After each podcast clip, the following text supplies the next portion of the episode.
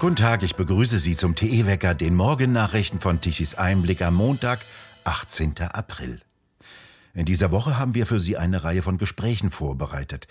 Wir werden mit dem Heidelberger Arzt Dr. Gunter Frank eine vorläufige Bilanz von Impfungen, Impfschäden und den Erfolg oder Misserfolg der Lockdowns ziehen mit Tichys Einblick-Autorin Pauline Schwarz über erschreckende Irrungen und Wirrungen bei der richtigen oder falschen Geschlechtszugehörigkeit bei Kindern und Jugendlichen unterhalten und über das Laptop des Präsidentensohnes Panther Biden, über den Sebastian Thormann genau informiert ist. Heute aber an Ostern, dem wichtigsten und höchsten christlichen Fest, wollen wir mit Achia Zorn zu klären versuchen, ob Impfen tatsächlich Nächstenliebe ist und was sich in Glauben und Kirchen gerade fundamental verändert. Aria Zorn ist Pfarrer der Rheinischen Landeskirche in Nordrhein-Westfalen und schreibt regelmäßig bei Tichys Einblick.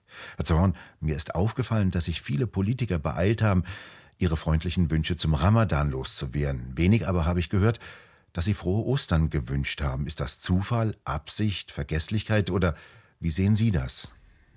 Im Endeffekt kann ich natürlich jetzt wenig dazu sagen, weil ich kein Politiker bin, der das tut. Man müsste die Politiker selber fragen. Ich könnte natürlich nur Vermutungen anstellen. Und meine Vermutung wäre, wenn man äh, Muslimen zum Ramadan äh, gratuliert oder, oder ihnen guten Ramadan wünscht, dass man sich da irgendwie politisch Pluspunkte von erwartet. Ne? Ich stehe auf der richtigen Seite, ich bin weltoffen, ich bin offen für äh, Muslime. Das kommt irgendwie in bestimmten Kreisen sehr gut an. Wenn man aber jetzt beim christlichen Glauben äh, da auch genauso positiv wäre, glaube ich, würde man politisch nicht so viel Pluspunkte einsammeln. Da gilt ja vielleicht Kirche auch noch als überholt. Das ist heute nicht im Trend. Die Leute treten aus der Kirche aus. Da ist man nicht so in. Ähm, da ist man vielleicht noch ein bisschen altbacken und hier äh, regional äh, auf, auf, auf Deutschland bezogen, auf das christliche Abendland bezogen. Also da sammelt man nicht so Pluspunkte. Und da ich glaube, dass die Politiker sehr viel gucken, immer wo kann ich und wie Pluspunkte und, und, und Menschen äh, gewinnen für mich, dass, dass mehr solche strategischen oder machtpolitischen Gründe dafür eine Rolle spielen. Ich glaube nicht, dass es unbedingt bei den meisten Politikern da wirklich um Religiosität geht oder dass sie sich meinetwegen viel mit Ramadan oder so beschäftigt haben oder mit dem äh, christlichen Glauben, sondern es geht mehr um, ja, um eine politische Frage, wo kann ich Pluspunkte gewinnen. Wir feiern jetzt Ostern. Warum feiern wir denn das und äh, was sagt uns das heute noch? würde ich vielleicht auch wieder einschränken. Warum wir das feiern, weiß ich nicht. Ich kann äh, sagen, warum ich es feiere. Äh, für mich ist es ein wunderbares Eingreifen Gottes in diese Welt, in den Tod. Und dass der Tod mit seiner Kraft überwunden wird. Und dass er mir auch im Glauben auch dieses anbietet, was er in Jesus Christus getan hat, mir in der Freundschaft mit Jesus Christus auch zu schenken. Und das ist für mich eine wunderbare Lebensbasis, eine wunderbare Hoffnung, eine göttliche Hoffnung, die in mein Leben gelegt ist. Und da glaube ich, Hoffnung ist der Sauerstoff für die Seele. Oder so erfahre ich es dann auch. Dieser christliche Glaube und auch der österliche Glaube ist Sauerstoff für meine Seele. Sauerstoff für die Seele, ist das denn überall so? Denn ähnliche Festlichkeiten finden wir nicht nur im christlichen Bereich, sondern rund um die Welt feiern Menschen um die Osterzeit. Das muss ja etwas tiefergreifendes mit den Menschen zu tun haben. Was könnte das denn sein? Natürlich ist die Sehnsucht nach Leben, gerade im Angesicht des Todes, äh, ist, glaube ich, in jedem Menschen verwurzelt. Es wird wohl unterschiedlich sein, wie das dann begründet wird oder wie, die, wie, die, wie, wie es dann gelebt und gefeiert wird. Man könnte es ja auch so feiern, meinetwegen als Naturfest. Es kommt der Winter und dann kommt der Frühling und dann ist in der Natur selber diese Kraft äh, der Auferstehung und des Lebens angelegt und die kommt dann immer wieder zum Durchbruch. Da hätte also in der Natur oder im Menschen selber gäbe es so, so was äh, Lebendiges, was dann immer wieder zum ähm, Durchbruch kommt. Während für mich im christlichen Glauben wichtig ist, selbst wo alles am Ende ist, selbst wo nur noch Bruchstücke sind, wo nur noch Verwesung ist, selbst da schafft Gott aus dem Nichts neues Leben. Und das ist ein schöpferischer Akt Gottes. Also nicht, was in der Natur angelegt ist oder mir als Menschen angelegt ist. Da braucht nichts sein, sondern äh, Gott schenkt mir das. Das wird bei mir dann in dem, in dem Bibelspruch äh, wunderbar zum Fundament meines Lebens. Lass dir an meiner Gnade genügen, denn meine Kraft ist in den Schwachen mächtig. Das heißt, ich darf schwach sein, Ich darf tot sein, ich darf verwesend sein. Ich darf nur noch Bruchstücke haben in meinem Leben, die, die zerfallen. Und trotzdem darf ich auf Gott hoffen, dass er mir neues Leben schenkt. Doch so richtig durchgreifend verwurzelt sind christliche Gedanken in der Gesellschaft ja nicht mehr. Die sehen wir ja immer weniger. Ich glaube, die Sehnsucht nach Leben, äh, die, die gibt es noch, gibt es noch genauso wie seit eh und je. Nur vielleicht werden heute andere Antworten dann äh, genommen als hier, als, als der christliche Glaube.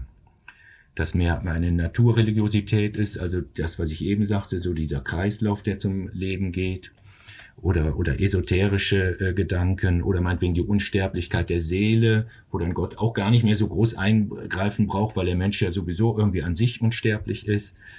Ähm, also ich glaube, dass das, dass die Frage, was passiert nach dem Tod oder wie, wie kann ich wirkliches Leben schaffen, oder selbst wenn man sehr ohne religiöse Dinge meint auszukommen, sagen viele Leute über meine Kinder.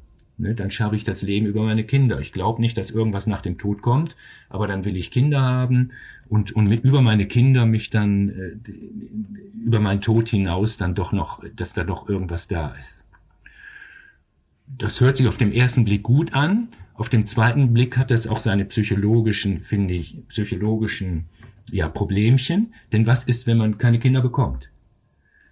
Dann würde nämlich plötzlich alles äh, wegfallen, äh, äh die ganze Hoffnung würde dann äh, ersticken.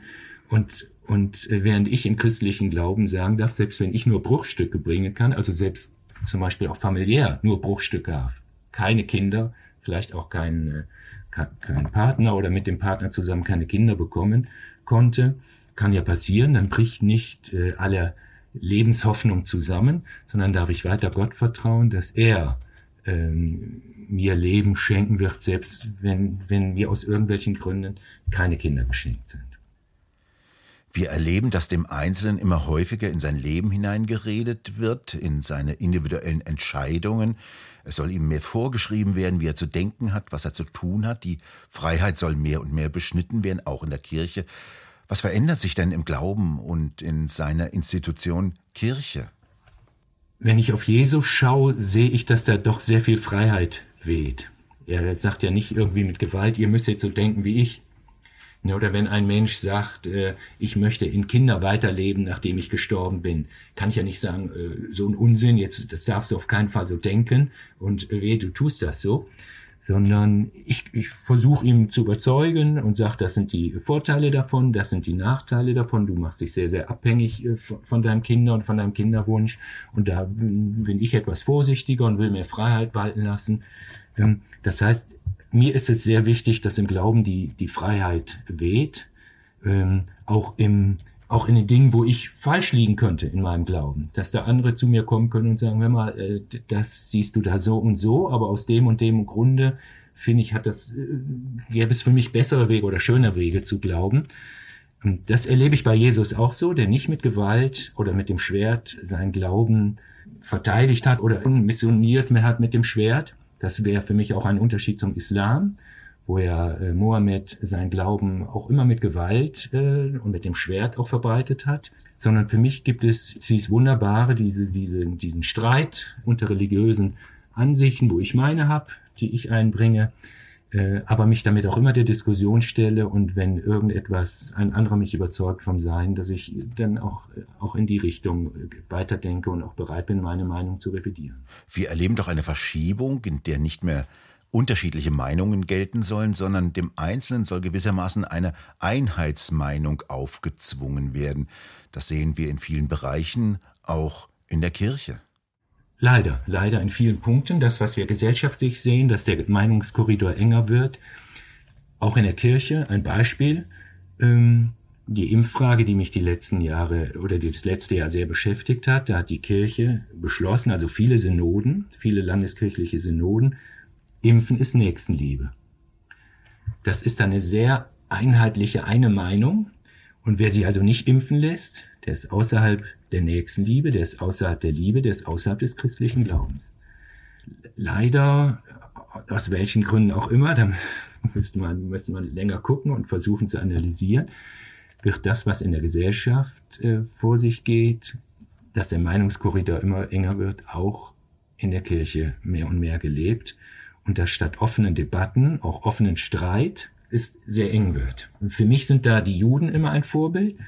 Da gab es die liberalen Juden oder gibt es heute noch die liberalen und die orthodoxen. Und die können sich, wenn sie miteinander streiten, dann denkt man fast, die gehen gleich mit, äh, mit Fäusten aufeinander äh, zu, weil die so heftig äh, miteinander ringen. Und, da, und dann am Ende sagen sie, aber wir sind Juden, wir gehören zusammen und gehen im Frieden aus dem, aus dem Raum. Vielleicht habe ich das jetzt etwas idealistisch dargestellt, aber das ist für mich so ein Vorbild, auch im, im religiösen Bereich, dass man ganz unterschiedliche Meinungen haben kann, wie die orthodoxen Juden, liberalen Juden, die liegen manchmal meilenweit auseinander, aber dass man doch auf einer Ebene darüber was höheres Verbindendes hat, nämlich hier das, die, die Verwurzelung im, Ju, im Judentum und dass man sagt, das ist eine Verbindung, selbst wenn wir in den Meinungen sehr weit auseinandergehen. Und genau dasselbe könnte im christlichen Glauben auch passieren, dass man sagt, wir haben sehr, sehr unterschiedliche Meinungen, meinetwegen über Atomkraft, über Klima, über Eheverständnisse, also sehr weite unterschiedliche Meinungen, liberale, konservative. Aber in der Verbindung zu Christus, in der Freundschaft zu Christus, da sind wir miteinander verbunden. Im Abendmahl, wenn wir gemeinsam miteinander Abendmahl feiern, da sind wir miteinander verbunden. Und deshalb können wir umso besser streiten, weil wir sind tief miteinander verbunden und werden deshalb auch offen für den Streit und können dann sogar auch gesellschaftlich ein Vorbild, Vorbild sein. Dass so wie in der Kirche gestritten wird und man trotzdem zusammenbleibt, auch das ein Vorbild sein kann für die Gesellschaft, dass man unterschiedliche Meinungen haben kann, ohne sich diffamieren zu müssen, ausgrenzen zu müssen, sondern über diesen Streit sogar auch dann noch selber vorankommt. Der Liberale braucht oft den Konservativen und der Konservative braucht den Liberalen, also befruchten sich doch gegenseitig. Damit würden wir vielleicht dem Begriff der Wahrheit etwas näher kommen, von dem wir ja wissen, wie schwer oder wie unmöglich es ist, ihn zu erreichen. Da, da nehme ich gern von Jesus diesen Spruch, ich bin die Wahrheit. Das heißt für mich eine Person, eine Beziehung zu Gott. Das ist für mich die Wahrheit. Aber nicht irgendeine Sachaussage. Noch nicht mal irgendeine Glaubensaussage. Ob Atomkraft gut ist oder nicht. Wer weiß da die Wahrheit? Die einen sagen, komm, das ist CO2-freundlich, das ist gut. Die anderen sagen, es ist gefährlich, ist nicht so gut. Und da, da muss dann miteinander gestritten werden. Aber da kann sich doch keiner anmaßen, er hätte die Wahrheit. Das müssen wir abwägen und in verschiedenen politischen äh, Situationen kommen wir vielleicht zu verschiedenen Antworten oder vielleicht kommen auch technische Fortschritte, die meinetwegen die Atomkraft ungefährlicher machen, so dass sie plötzlich doch wieder attraktiver wird.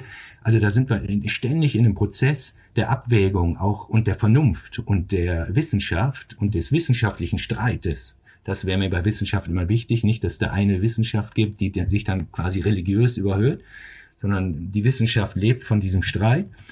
Und, ähm, und so geht es dann äh, vorwärts. Und für mich ist die Wahrheit äh, äh, eine spirituelle äh, Größe und nicht äh, eine, eine, eine, eine politische Größe. Welche Rolle spielt denn dabei die Vernunft? Da liebe ich einen Spruch von Martin Luther, der gesagt hat, die Vernunft ist das Größte unter der Sonne. Die Vernunft ist das Größte unter der Sonne. Aber über der Sonne, da hilft sie uns nicht weiter das finde ich genial, also eine totale Wertschätzung der Vernunft in Dingen, die unter der Sonne sind. Und ob Atomkraft oder Impfung oder Euro, das ist eine Sache der Vernunft, das ist nämlich unter der Sonne. Ob für Polen der Euro gut ist oder für Griechenland, ob der gut ist, der, oder ob für Deutschland der gut ist, das kann sehr unterschiedlich sein und da muss ich mich wieder mit der Vernunft abwägen. Das ist unter der Sonne. Und aber über der Sonne, das heißt im Bezug auf Gott und wer die Welt geschaffen hat und wer der Welt äh, zugewandt ist, der hilft mir die Vernunft nicht weiter. Wenn dann nur ein paar Millimeter, aber nicht, kann nicht wirklich eine Brücke zu Gott schlagen. Da brauche ich Gottes Hilfe und äh, die im christlichen Glauben hat Gott gegeben in Jesus Christus, dass ich in Jesus Christus eben in Gottes Herz, in Gottes Wesen hineinschauen darf und äh, Dinge auch da entdecken darf an Gott, die mir die Vernunft niemals sagen würden. Also für den Bereich unter der Sonne ist die Vernunft das Größte, wie Luther sagt. Im Bereich über der Sonne brauchen wir religiöse Hilfen. Und für mich wird es da problematisch, wenn das durcheinander kommt. Wenn äh, im Bereich der Vernunft plötzlich religiöse Dinge entstehen. Ich hatte das eben mit der Impfung genannt. Da kann man ja fast schon sagen, wenn man sich das also alles beobachtet, dass die Impfung im Augenblick ja religiösen religiösen Status bekommen hat. Da geht es dann um Heil und Unheil, um Erlösung und Nichterlösung, um Gutgläubige und Ketzer, wer nicht geimpft ist. Und, und äh, da wird's dann für mich problematisch, wenn in dem Bereich der Vernunft plötzlich Religion, religiöse Dinge aufkommen. Vielleicht, äh, auch wenn man sich von der Religion verabschiedet, mag das eine Gefahr sein, dass die Religion dann wiederkehrt, aber dann in den Bereich, wo sie gar nicht hingehört. Das geht los bei Liebesliedern, wenn dann von dem Partner quasi das Paradies auf Erden oder was Göttliches erwartet wird. Wenn man manche Liebeslieder in den Schlagern sich anhört, da merkt man, da geht es eigentlich um Religion. Da geht es nicht um einen Menschen, der gut, der gute Seiten hat, der schlechte Seiten hat, der manchmal auch einen nerven kann. Äh, da geht es nicht um wirklich Menschen, da geht es um Religion. Oder bei Impfung geht es plötzlich um Religion. Impfen ist Nächstenliebe. Oder bei, bei der Windenergie, da geht es plötzlich äh, um Religion, hier äh, Rettung der Welt und, äh, und, und die Natur und, und alles bewahren, ohne dass man mehr äh, vernünftig darüber dann sprechen kann. Und deshalb finde ich diese Unterscheidung, wo ist, hat die Vernunft ihren Ort und wo hat die Religion ihren Ort und wo ist es gut, das auch wirklich zu trennen und, und, und zu gucken, dass das nicht durchmischt wird und die Religion plötzlich in die Wissenschaft einzieht oder in die Ehe einzieht oder in die Impffrage einzieht das ist mir sehr, sehr wichtig. Und da sehe ich auch, auch eine Hauptaufgabe der Christen oder der Kirchen, darauf zu achten, dass Vernunft Vernunft bleibt und nicht Religion wird. Und dass Politik Politik bleibt und nicht Religion wird. Ne? Und dass auch Kirche Kirche bleibt und nicht Politik wird. Ja, also dass da, äh, dass da fein säuberlich äh, unterschieden wird, nicht geschieden. Das kann sich gegenseitig befruchten, aber dass doch fein säuberlich da unterschieden werden muss. Also gilt es, die Welt vor religiösen Anmaßungen zu schützen, haben Sie gesagt, wobei sich religiöse Anmaßungen nicht allein auf die Institution Kirche beschränken muss. Nein, die religiöse Anmaßung äh, erlebe ich oft bei den Ehegesprächen, wo man von dem anderen einfach äh, fast was Göttliches erwartet oder sich ersehnt und erhofft, vielleicht die Lehre, die man auch in sich hat, die unerfüllten Wünsche dann in den, äh, in den Partner hinein projiziert. Also das ist überall, da kann das leicht passieren, dass man äh, religiöse Anmaßungen in, in privaten Bereich oder im politischen Bereich hineinbringt. Und dann wird es schwierig, dann wird es schwierig. Wie kann man so als in der Partnerschaft äh, gut miteinander leben mit den Stärken und Schwächen, wenn man plötzlich den anderen religiös idealisiert und dann umso enttäuschter ist, weil er diese, diese Wünsche nicht erfüllt und dann ist man so enttäuscht, dass man sich vielleicht zu schnell trennt, statt zu sagen, komm, nach dieser Enttäuschung, nach diesem Ende der Täuschung, kann ich jetzt mich wirklich auf diesen Menschen einlassen und dann eine menschliche Ehe machen, wo ich den anderen nicht mehr überhöhen brauche. Vielen Dank, Herr Zorn, für das Gespräch und frohe Ostern Ihnen. Ja, danke gleichfalls, Herr Douglas. Das war unser Ferienwecker. Wir bedanken uns fürs Zuhören. Aktuelle Nachrichten lesen Sie regelmäßig auf der Webseite tichiseinblick.de und wir hören uns morgen wieder, wenn Sie mögen.